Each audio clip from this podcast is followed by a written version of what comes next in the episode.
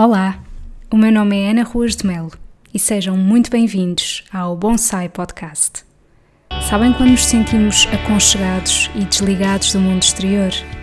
É assim que me sinto quando ouço algo que me inspira e acrescenta valor. Se vos conseguir transmitir as boas energias que por aqui vão fluir, então cumpri o meu objetivo.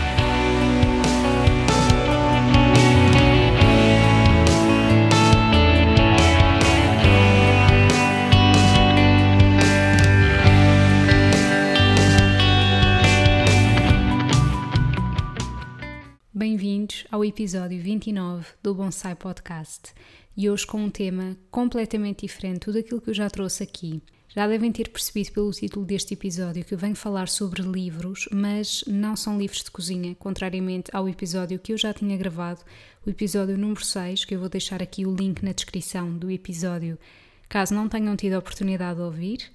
Nesse episódio eu falei sobre os meus livros de cozinha favoritos mas de facto, para quem me conhece, sabe que hum, eu tenho alguma dificuldade em definir-me, em definir os meus gostos e interesses, no sentido em que são muito vastos e muitas das vezes não têm nada a ver umas coisas com as outras. Eu sempre gostei muito de ler, desde pequena, tive muita sorte, porque eu considero que é sorte, de ter eh, pais que me incutissem o gosto pela leitura e hum, ter uma enorme capacidade para me entreter com um livro.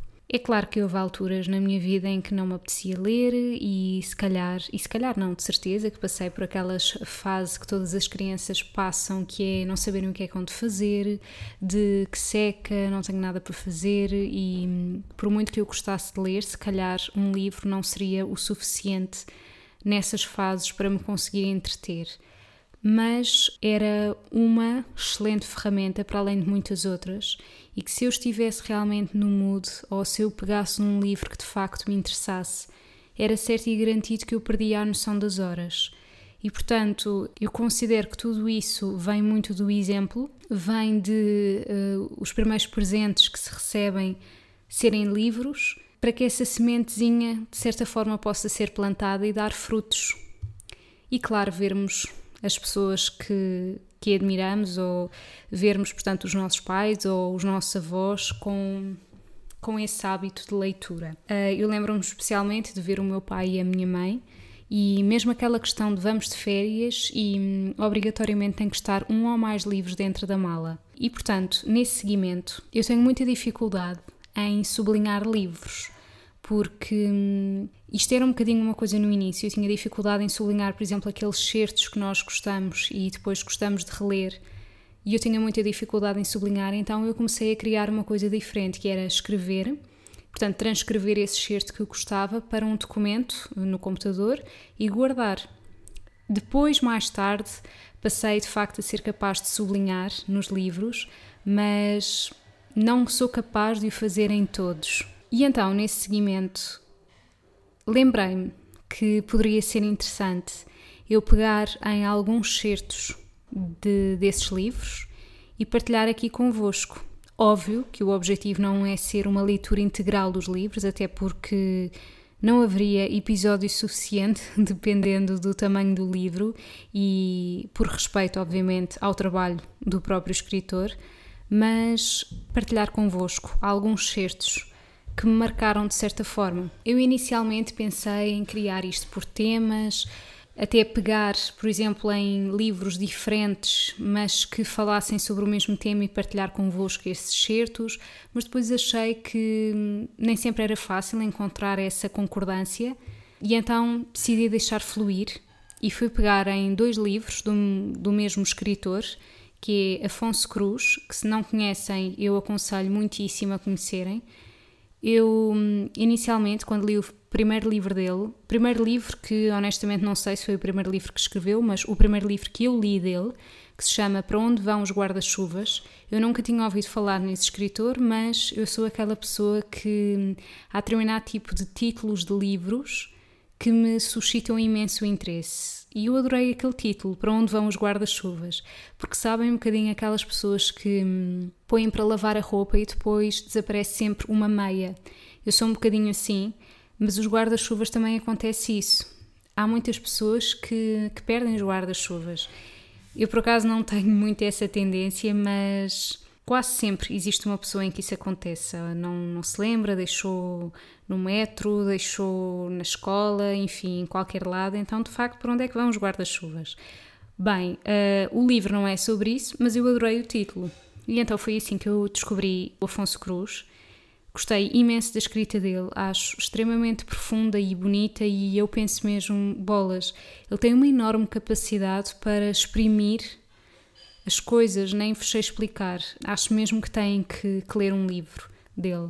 E portanto, os certos que eu trago hoje são desse livro, Para Onde Vão os Guarda-Chuvas, e também de outro livro dele que se chama Jalan Jalan. Gostava de de vos explicar o que é que consiste, em que é que consiste, aliás, este termo Jalan Jalan. Vou passar mesmo até a ler uma parte da sinopse desse livro e que diz o seguinte: Jalan significa rua em indonésio. Também significa andar. Jalan Jalan, a repetição da palavra, que muitas das vezes forma o plural, significa, neste caso, passear. Passear é andar duas vezes, Passear é o que fazemos para não chegar a um destino. Não se mede pela distância nem pela técnica de colocar um pé à frente do outro, mas sim pelo modo como a paisagem nos comoveu ou como o voo de um pássaro nos tocou. É um pouco como a arte, tem o valor imenso de tudo aquilo que não tem valor nenhum. Pode não ter razão, destino, objetivo, utilidade, e é exatamente aí que reside a riqueza do passeio. As melhores coisas da vida, bem como as mais importantes, não são profissionalizadas. E portanto, isto para vos dar um bocadinho o contexto, o que é que significa Jalan Jalan, que é de facto muito giro de perceber. Muito bem, então uh, em que é que vai consistir este episódio? Muito simplesmente em eu ler-vos aqui uns certos destes livros, certos esses que me tocaram e que, que eu gostava mesmo de partilhar convosco. Acho que estamos um bocadinho numa era em que há pessoas que sentem que ler é perder tempo e isso é triste. Mas por outro lado, eu também percebo às vezes um pouco a comodidade de, ao ouvir, nós podemos estar a fazer outras coisas. E então o meu intuito é mesmo poder partilhar coisas que eu acho que valem a pena, enquanto vocês podem estar a fazer outra coisa qualquer. Podem estar a conduzir, podem estar a passar a ferro, podem estar a lavar a louça, podem estar simplesmente sentados a contemplar aquilo que eu estou a dizer e eu acho que isso é também a grande beleza dos podcasts. Eu, pelo menos, utilizo muito os podcasts neste sentido. Ou estou a tomar o um pequeno almoço e gosto de estar a ouvir alguma coisa, e portanto pensei: sim, eu gostaria de estar a ouvir um excerto de um livro que tivesse inspirado alguém. E então decidi trazer isto com o intuito de, de ser algo que eu vá fazer mais vezes aqui no podcast, porque hum, acho que é interessante. E mesmo que não seja, é interessante para mim poder explorar estes certos outra vez e ter a oportunidade de, de os ler e de os interpretar novamente. Vou então começar com dois certos do livro Para Onde Vão os Guarda-Chuvas, que foi o primeiro livro que eu li do Afonso Cruz. Os dias que compõem a nossa vida são gerados dentro de nós, como uma gravidez. Quando desejamos alguma coisa que está fora do presente, quando desejamos o futuro, isso faz nascer o embrião do dia seguinte. E esse dia vai crescendo dentro de nós, alimentado pelas recordações e pelo desejo de viver. E passadas umas horas, o dia desponta naturalmente. E o mesmo sucederá com todos os dias que nos farão velhos. Até chegar à altura em que nós, gastos, sem desejo, nos esquecermos de desejar o futuro e o dia seguinte morrerá dentro da nossa barriga. Os nossos corpos têm veias para fora deles. Essas veias ligam-se a lugares especiais, a pessoas de que gostamos, um aparelho circulatório que não é ensinado nas aulas de anatomia, que não se aprende nas madraças nem nas universidades. O nosso coração não bate cá dentro, bate na terra de que gostamos, nos objetos que nos são especiais, nos peitos dos nossos familiares, em músicas que nos fazem chorar. Nunca ninguém nos ensinou onde estava realmente o coração. Aquilo que ouvimos bater no peito é apenas um reflexo de todos os nossos corações, que batem em tantos lugares diferentes. As nossas noções de anatomia estão todas erradas. Bem, eu adoro estes dois certos. Vale muito a pena ler o livro todo, como vos disse. E agora vou ler três certos do outro livro, Jalan Jalan. Parece-me uma grande felicidade que quando se olhe para o mundo, pareça sempre que é a primeira vez que o fazemos. É uma grande tristeza, disse ela a soluçar. É a maior infelicidade. Eu, quando olho para as coisas, quero que elas me sejam familiares, como o meu tio e o meu marido, como o pão que se come às refeições. Quero deitar-me sempre com o mesmo homem, com os mesmos lábios. Quero que os lençóis de hoje me pareçam os lençóis de ontem, mesmo que os bordados sejam completamente diferentes. Não quero que os beijos que recebo sejam novos, quero que sejam velhos, quero que sejam os de sempre. Não me quero sobressaltar como quando era jovem. Uma pessoa só pode ter paz quando está ao pé das mesmas coisas, quando nem repara nelas, porque elas já fazem parte de si, como se as tivesse comido e mastigado e engolido e agora fossem carne da sua carne e sangue do seu sangue. Só somos felizes quando já não sentimos os sapatos nos pés. E olhem, eu gostava só de hum, fazer aqui um pequeno comentário a isto se calhar não ficou muito perceptível, mas a primeira frase que eu disse é de alguém que está a falar e depois a outra pessoa contrapõe dizendo que, que a felicidade é que as coisas sejam sempre iguais e a outra pessoa, primeiramente, achava que não. Eu sou muito apologista de que hum, o que é bom é que as coisas sejam sempre diferentes. Ou seja, eu sou uma pessoa que gosto muito das minhas rotinas, mas dentro das próprias rotinas pode haver flexibilidade. Por exemplo, há aquelas pessoas que durante o ano inteiro anseiam pelo verão e eu não sou de toda essa pessoa. Eu, eu na verdade, acho que não anseio por nada. Eu gosto do momento em que estou. Se calhar posso dizer quando está demasiado calor, ah, que saudades quando não estava assim tanto calor ou já chega, mas isso não significa obrigatoriamente que eu queira que aquilo acabe. Simplesmente vejo o que é que não é tão bom naquela fase não tenho uma estação do ano favorita, por exemplo, falando nesse aspecto, apesar de ter um carinho especial pela primavera, mas eu sou muito apologista de que a felicidade, para mim, é, é de facto existir novidade. No entanto, com alguma rotina à mistura. Isto dava um episódio enorme, porque, por exemplo, posso-vos dizer que há pessoas que consideram que ser feliz é, é não fazer planos, é, por exemplo, viajar sem qualquer roteiro, deixar fluir. E para mim isso não é ser feliz. No meu entender, para aquilo que faz sentido para mim, para mim, aquilo que me faz sentido é hum, eu ter planos, porque é isso que também me dá hum, ânimo, percebem? Para uma viagem. Eu gosto de ter as coisas planeadas, eu gosto de saber o que é que eu quero visitar.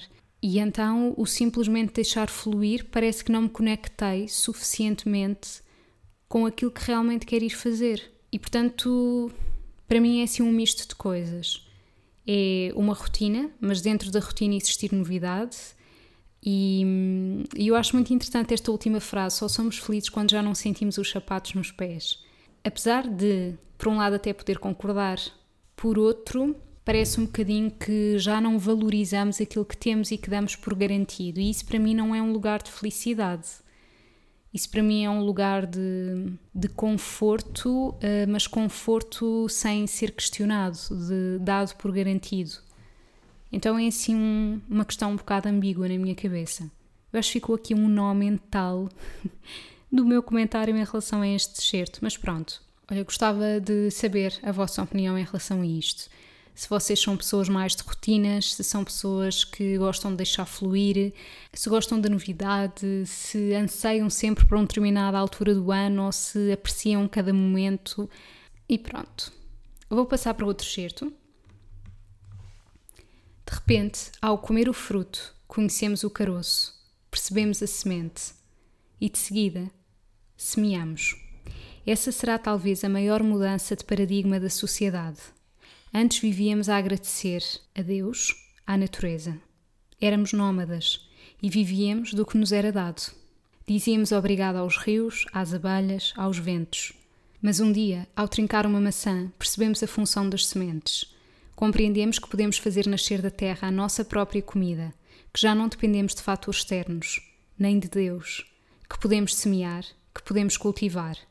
Essa mudança é radical o homem já não precisa de Deus nem da natureza. Já não tem de lhes agradecer. Agora é dono do mundo, dos peixes, dos animais que aprendeu a domesticar, do mesmo modo que aprendeu a semear. Domina a natureza. Não é ela que lhe dá de comer. É Ele que faz dar-lhe o alimento, transformando-a numa massa passiva que Ele trabalha com o seu suor. O mundo passa a ser uma espécie de plasticina que moldamos como crianças, segundo a nossa vontade. Isto não podia ser mais verídico, porque, apesar de não ser verdade para toda a gente, não há dúvida que há muita coisa que se foi perdendo ao longo do tempo toda a praticidade em termos de alimentação, o facto de termos as coisas disponíveis o ano inteiro, não respeitarmos a sazonalidade. Isto não, este excerto não vem propriamente falar sobre isso, mas é um bocadinho de fazermos aquilo que queremos com a natureza, não é? E é uma total desconexão. Dá muito que pensar este excerto. E vou passar para o último. A felicidade é a única pergunta que dispensa a teologia ou qualquer explicação ulterior. Uma pessoa aproxima-se, confessa que quer ganhar dinheiro. Perguntamos para quê? Responde que para ter poder. E para quê insistimos? Porque isso a faz feliz. E aí acabam-se as perguntas. Não faz sentido perguntar, mas feliz porquê? Uma pessoa aproxima-se, diz que quer conquistar determinada pessoa. Para quê? Perguntamos. Para ser feliz, responde ela. E não há pergunta nenhuma depois dessa, porque a felicidade é o penhasco de todas as perguntas, de todas as discussões. Todas as perguntas se atiram ao mar depois de um Isso faz-me feliz, que destrói todos os argumentos. E nada melhor do que acabar com este excerto.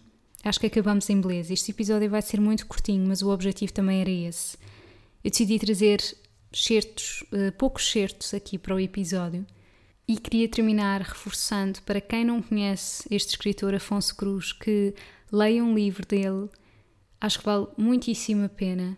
E espero que tenham gostado deste formato diferente episódio, que tem como objetivo poder-vos inspirar de alguma maneira com alguns certos que me marcaram na altura em que os li e que decidi guardar. E mal sabia eu que havia ter um podcast onde pudesse voltar a lê-los em voz alta e se isto conseguir chegar a alguém, fico muito feliz. Um grande beijinho, até ao próximo episódio.